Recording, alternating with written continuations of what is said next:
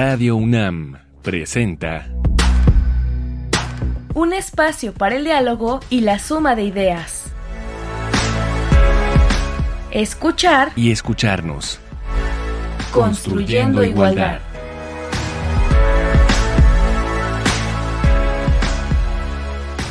Bienvenidas, bienvenidos, bienvenides. Estamos una semana más en escuchar y escucharnos construyendo igualdad. Un placer tenerles aquí. Muchísimas gracias por sintonizarnos. Hoy vamos a hablar sobre hombres, amor y conyugalidad. Vamos a ver cómo se ha vivido el asunto del amor y de la vida en pareja esto de la conyugalidad a través de varias generaciones de mexicanos. Está en los micrófonos de Radio UNAM hoy acompañándonos en este programa Guillermo Núñez Noriega. Guillermo, muchísimas gracias, bienvenido a este programa. Hola, ¿qué tal? Un gusto saludarles, Amalia. Encantado de estar aquí con ustedes. Platícanos un poco sobre ti, qué hace y quién es Guillermo Núñez Noriega. Bueno, yo soy doctor en antropología cultural por la Universidad de Arizona. Soy sociólogo también de formación en la licenciatura por la Universidad de Sonora y me desempeño como investigador titular de un centro CONACIT que se llama Centro de Investigación en Alimentación y Desarrollo. Es un centro que se ubica sobre todo en el noroeste de México y trabajo en la coordinación de desarrollo regional en la línea de género, diversidad sexual y etnicidad. Y he trabajado en investigación desde hace 28 años y en esos temas de género, de cultura sexual, masculinidad. Soy fundador de la Academia Mexicana de Estudios de Género de los Hombres y también he sido activista y organizador social en temas de derechos sexuales y reproductivos, temas de diversidad sexual, de lucha contra la discriminación y todo eso. Y Guillermo, tienes un, un, trabajo muy interesante en donde hablaste con muchos hombres y platicaste, ¿no? Tal vez ha de haber sido, ya nos contarás si fue difícil, si hablaron fácilmente, porque a veces tenemos esta creencia, ¿no? Que, a muchos hombres no les gusta compartir sus sentimientos o su intimidad. Pero tú hiciste un recorrido por varias generaciones de hombres.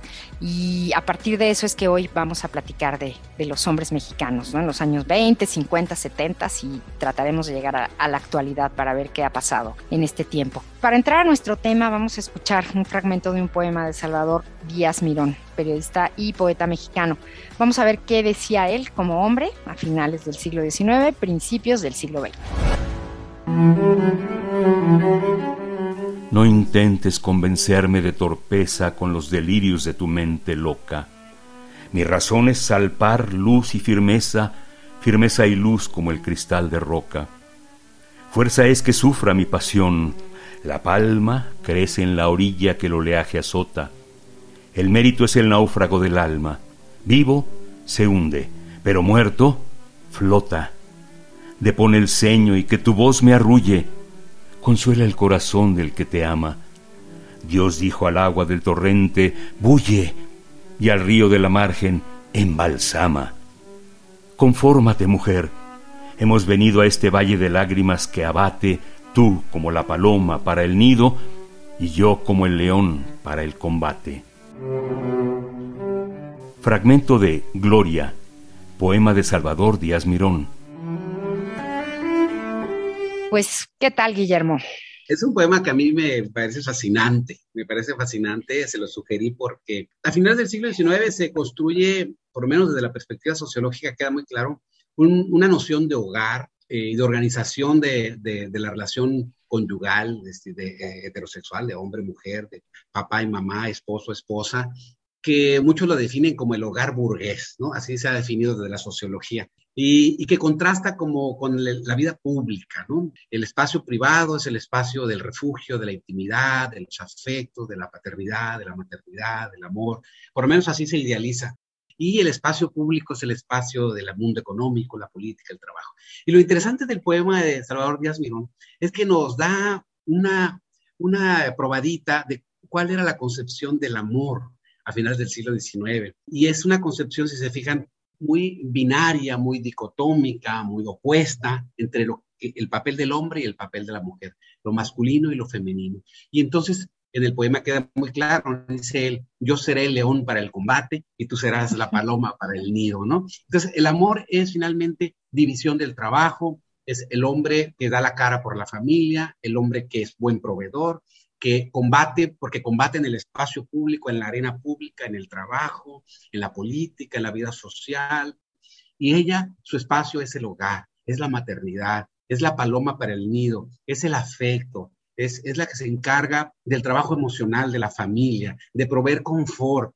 ¿Cómo se provee confort? A través del, cariño, a través de las canciones de cuna a los hijos, a través de la comida, a través de tener la, la ropa lista, planchada, a través de tener la casa limpia. Entonces, ya desde allí se prefigura esta noción de hogar y de, y de lo que es la pareja y del ideal de pareja y de amor. Y, lo textualiza muy bien Salvador Díaz Mirón, el poeta muy importante en la literatura mexicana del siglo XIX. Y lo vamos a ver en la primera generación de hombres que, que yo estudié. En, en, en, este libro tengo siete libros, pero en este libro en particular, que es, es un estudio de tres generaciones de hombres, partí de una muestra de acá del norte de México. Eh, sin embargo, yo, yo he presentado este libro en diferentes regiones del país. Tenemos otras investigaciones sobre conflictos de pareja y divorcio, y la verdad es que no vemos grandes, grandes diferencias, ¿no? Este, y, y, lo que encontramos en la primera generación de hombres que yo estudié, ya fallecieron todos ellos, pero yo hice la investigación a finales de los 90 del siglo pasado, y eran hombres que habían nacido en los años 20, o sea, alguno de 1919, 1920, 1923, ¿no? Por allí. Principios de siglo, ¿no? Todavía cuando siglo, Salvador Díaz Mirón. Exacto, sí. la segunda, tercera década del siglo XX. Y cuando uno le pregunta, este, le pregunta, oiga, ¿y usted por qué se casó con su actual esposa, no?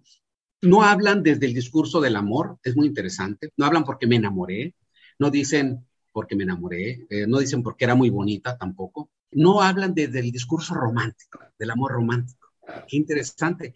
Ellos dicen cosas como, bueno, en primer lugar, eh, me casé porque, bueno, es la ley de Dios, ¿no? Porque hay que casarse, ¿no? Porque pues es del destino de todo hombre y de toda mujer, ¿no? Porque es lo, la ley de la naturaleza, ¿no? Porque es muy triste llegar a la vejez solo, había que casarse. Entonces, había como esto que después ya los estudios y el feminismo habla de la obligatoriedad del matrimonio, del enforzamiento del matrimonio y de la heterosexualidad, pero que allá se veía como, como un destino. Pero se le pregunta, ¿pero por qué ella? Lo que responden es, porque era una, una mujer. Yo la, cuando la vi, el primer día la saqué a bailar, primera vez que la saqué a bailar, pues yo ya sabía que era una mujer honesta, mm. virtuosa, trabajadora, de buenas familias. Y cuando dicen buenas familias no se refieren a que sean ricas ni nada de eso, sino que eran familias, digamos, respetadas, porque eran familia que vivía con cierto orden, con una noción de honestidad, ¿no? Digamos. Entonces, por eso es que ellos, él se fija en él. Y cuando la saca a bailar, lo primero que le dice es, oye, yo ya sé que este, tú eres una buena muchacha, yo soy un hombre trabajador, pero estoy solo necesito a alguien que vea por mí. O sea, es la promesa del matrimonio desde el primer encuentro, bajo la noción de yo soy un buen proveedor y tú sé que eres trabajadora y sé que eres una mujer honesta, una mujer de hogar.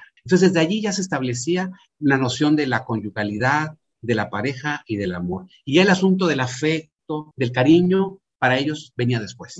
Y luego pasamos a los hombres en los años 50, seguimos en el siglo pasado. ¿Qué pasa ahí? ¿Cuál era el valor para buscar una pareja o iniciar una, una familia? Cambia muchísimo, cambia muchísimo. Ahí sí aparece ya el amor romántico ya cuando uno le pregunta a los hombres que nacieron en los 40, a finales de los 30 o 40, eh, sobre las causas de, su, de por qué se casaron con esa mujer, ahora sí hablan del enamoramiento, sí hablan en términos del romanticismo. Ella era muy femenina, traía el pelo largo, parecía como de un sueño, parecía como de un cuento. Ellas incluso también hablan de los hombres de esa manera. Siempre hay una idealización, digamos, de los hombres y por parte de ellas y una idealización de las mujeres por parte de ellos, ¿no?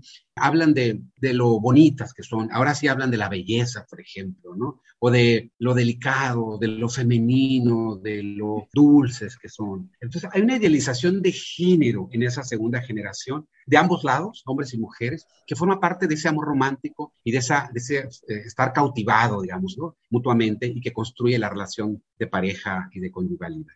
Pues siguiendo en, este tema de la idealización y del enamoramiento, entonces vamos ahora a nuestra propuesta musical. Y también tú nos propusiste esta canción para el día de hoy, que es Sus Ojitos de Pedro Infante, la interpreta Pedro Infante, actor cinematográfico y cantante mexicano que todos y todas conocemos y tal vez alguna vez hemos cantado. El compositor de esta canción es Chucho Monge.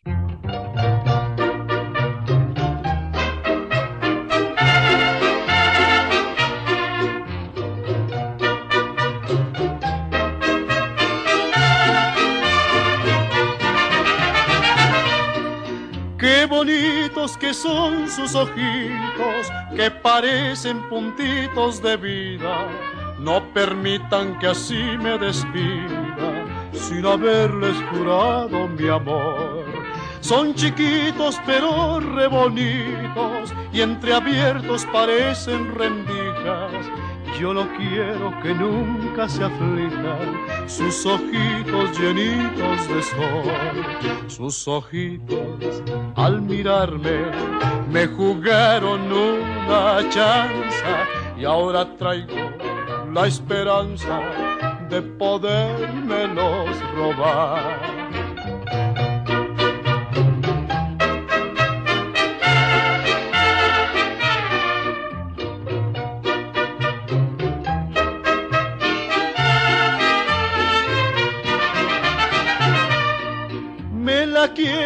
Llevar pa' mi casa, pa' cantarle y pa' darle la lata.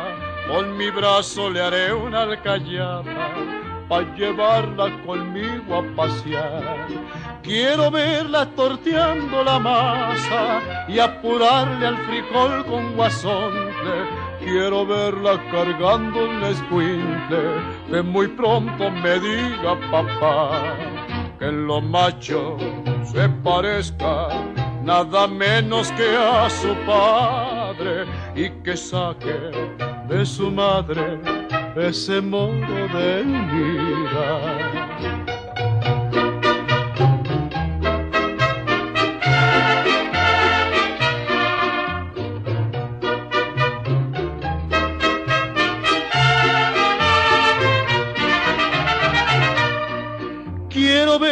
torteando la masa y apurarle al frijol con guasonte.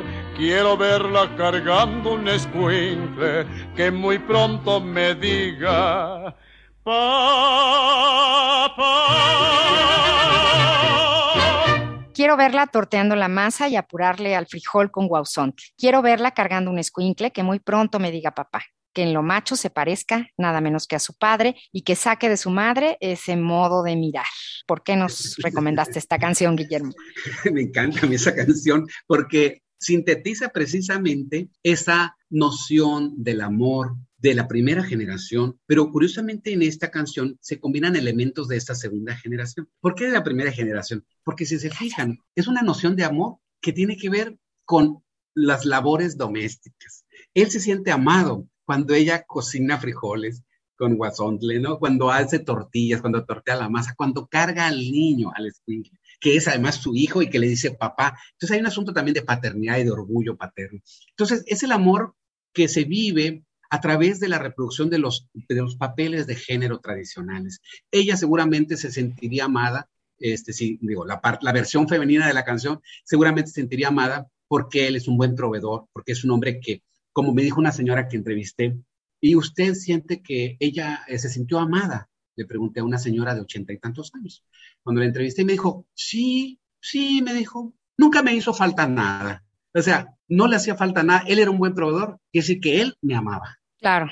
para, las mujeres también, para las mujeres también, el amor pasaba por la reproducción de los papeles tradicionales de buena manera. Era un hombre trabajador, un buen proveedor, nunca nos hizo falta nada y viceversa, como en el caso de la canción de Pedro Infante. Ella torteaba la masa, tenía el desayuno listo, la comida preparada, y era buena mamá, y era cariñosa, y cargaba el squinch. Y tenía bonitos ojitos. Y entonces está esta otra parte que tiene más que ver con el segundo momento, la segunda generación, que es, y, y, él, eh, y tiene esos, esa dulce mirada, esa dulzura, ¿no? Entonces, ya eso se, se, acerca mucho al modelo de amor romántico, donde se idealiza este asunto de la feminidad, de la dulzura, de la ternura, de la, del cariño, de la, de, este, de la belleza incluso corporal, femenina, del cabello, etcétera. O en el caso de las mujeres que idealizan mucho en los hombres su fortaleza, ¿no? Es, es, bien, es esta generación de mujeres que valoran en los hombres el que son fuertes, el que son formales, el que son, tienen este, un cierto una cierta presencia, dicen las mujeres, ¿no? De esta generación. Entonces, es esa generación de los años 40, 50, 60, ¿no? Y todavía 70 se nota, ¿no? Esos modelos de amor romántico. Y claro, esto va a cambiar en la siguiente generación. ¿Y qué pasa en la generación de los, de los 80? ¿Qué cambio hay ahí? Bueno, eh, lo que yo noté en la investigación es que las razones para la conjugalidad, para unirse, para casarse con alguien, ya no son que eres una mujer virtuosa y honesta y de buenas familias. Tampoco es este asunto de, de que eres así como muy femenina y muy dulce. Cuando le pregunto, oye, ¿y tú por qué te casaste con tu tal esposa? Los jóvenes, que aquella época eran muy jóvenes, me contestan, la verdad, es porque está igual de loca que yo. Es que me, me sigue el rollo, me sigue el rollo. Está, me sigue el rollo bien suave, está bien loca.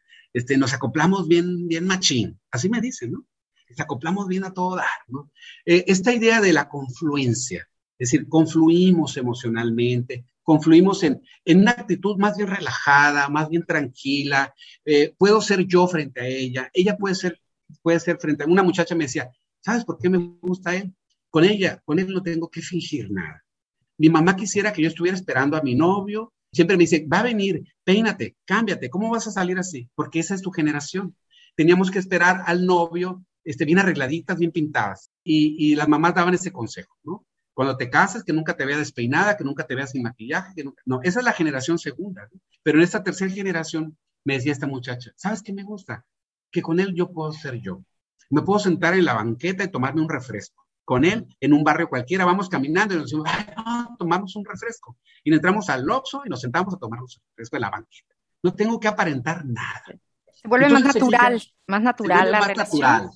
De hecho, la generación segunda, que es la generación de sus padres, sus, sus abuelos en algunos casos, el problema era que siempre había que mantener una imagen, una imagen de feminidad o de masculinidad, ¿no? Y eso era cansado y además, al paso de los años, era muy difícil de sostener porque la vida diaria nos revela cómo somos, en nuestros defectos, en nuestras imperfecciones normales. Entonces la gente normalmente sentía que le habían mentido, que esa persona con la que se habían casado no era realmente como después se mostró. Y es la generación que igual tiene las canciones de amor romántico, pero igual tiene canciones de traición, ¿no? La chancla que yo tiro y traicionera. No, es que nadie les mintió, es que todo el mundo construyó el amor a partir de la idealización. Y entonces más bien se dieron cuenta que eso era idealización, pero no, más bien no se quisieron dar cuenta que el problema fue desde el inicio, que era un amor basado en idealización. En cambio, la tercera generación es un amor basado en la conversación, en mostrarse como se es, en seguirnos el rollo, en confluir. Por eso le llamamos a eso amor confluyente o confluente. Es un modelo de amor que sociología registra, ¿no? A partir de los años 80, como que es una tendencia creciente en las nuevas generaciones es otra razón para enamorarse, para vincularse. No es que no se pierden los valores anteriores, sigue habiendo a veces en algunos sectores de la población un poco de la noción del amor romántico, un poco en algunos hombres de ideal de sus abuelos, de, del sentirme querido porque me sirven, y eso podemos seguir hablando. Pero sí hablamos de un cambio en donde hay una mayor compenetración, ¿no? Una cercanía emocional distinta a sí, la de las generaciones anteriores. Sí, pero tenemos lastres, y lo que nosotros nos este, identificamos a partir de la investigación sobre conflictos de pareja y divorcio, que además están al alza en todo el país, es que las parejas siguen teniendo una gran influencia de sus propios padres, de los suegros, de las suegras, de ambos lados, ¿eh? que influyen y que realmente suelen meter mucho ruido en las relaciones porque quieren que la relación se construya bajo los modelos de ellos. Y en muchos hombres eso pesa mucho, ¿no? Que, que les digan, no está siendo el hombre que provee, el buen proveedor. Y eso está generando muchos, muchos conflictos. Pues hoy estamos hablando en escuchar y escucharnos sobre hombres, amor y conyugalidad con el doctor Guillermo Núñez Noriega y estamos haciendo un rápido recorrido por varias generaciones de hombres y por supuesto pues también de, mujeres en, en estas relaciones de pareja. Y tenemos una recomendación para ustedes. Hoy justamente es un texto de nuestro invitado, vínculo de pareja y hombre, atender y mantener. Nuestro invitado de hoy, el licenciado en Sociología Guillermo Núñez Noriega, publicó el libro Vínculo de pareja y hombría atender y mantener en adultos mayores del río Sonora, México. Una investigación antropológica sobre los varones y sus concepciones sexuales y reproductivas a partir de una perspectiva de género. Teclea en tu buscador Vínculo de pareja y hombría, libro editado por el Colegio de México y lo encontrarás para su lectura de manera libre, porque las masculinidades se transforman en el tiempo con distintos significados. Todas, todos y todes podemos reconfigurar las relaciones de pareja para vivirlas en plenitud.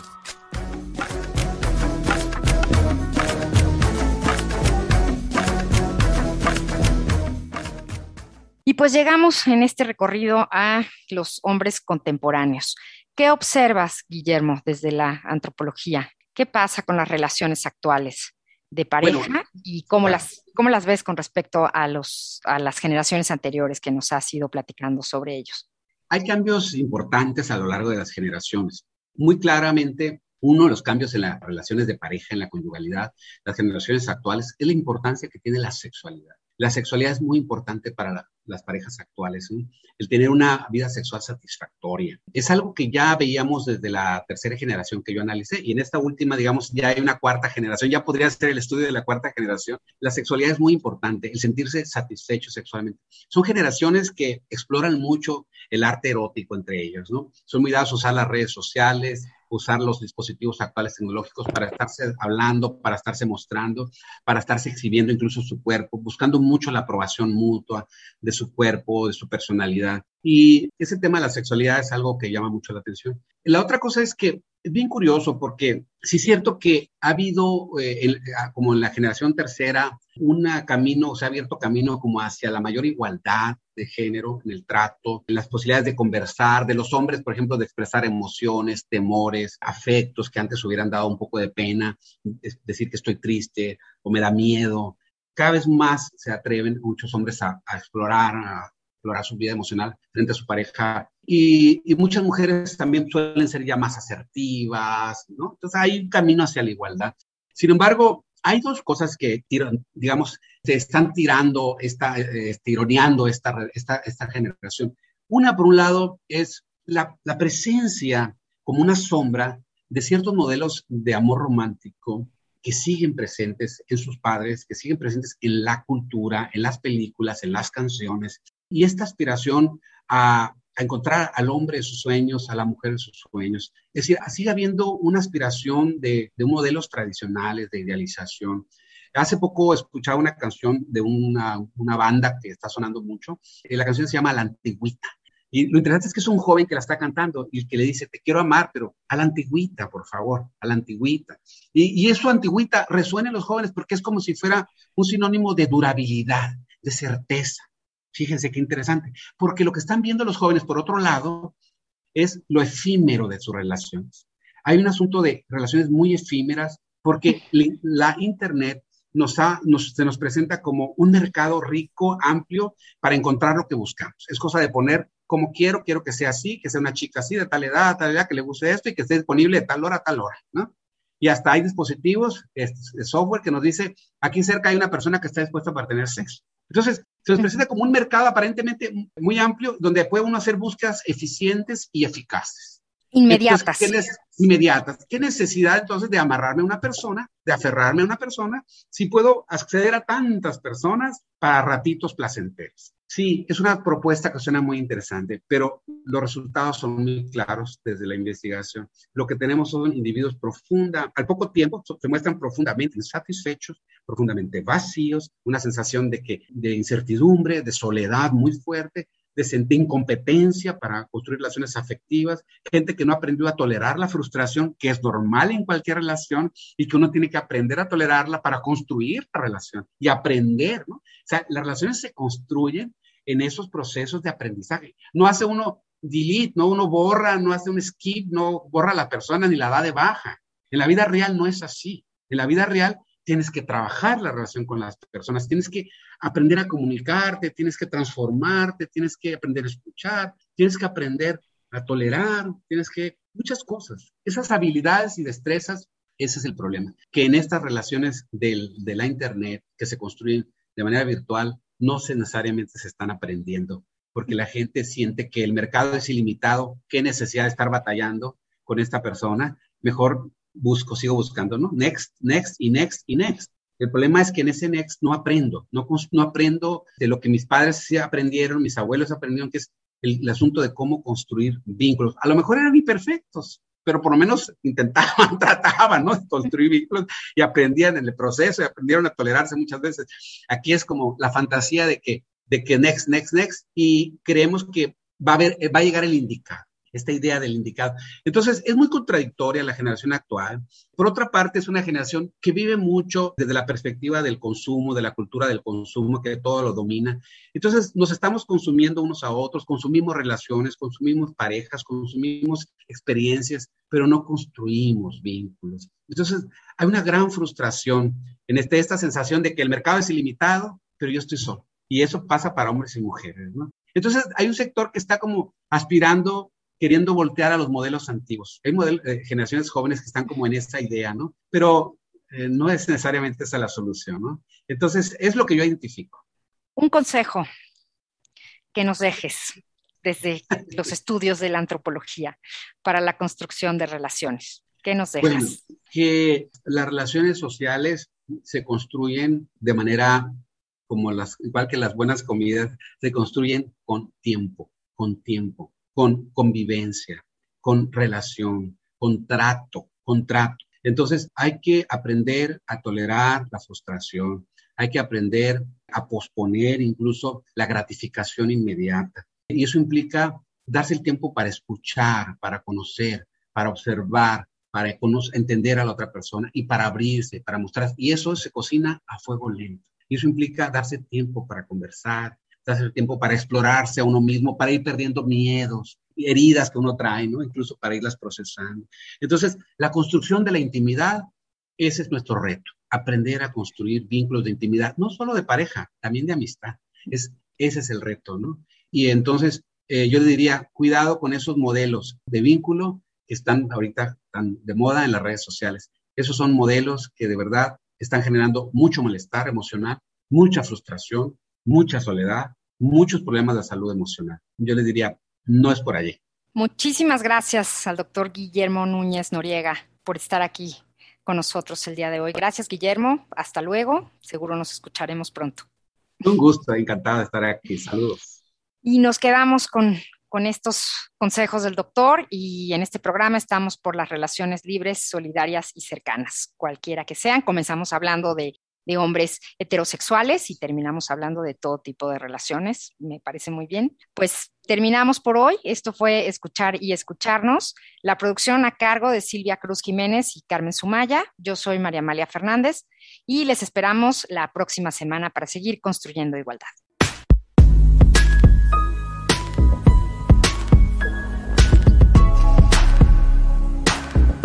Radio UNAM presentó escuchar y escucharnos. Construyendo igualdad. Para entendernos. Todos. Todas. Y todes.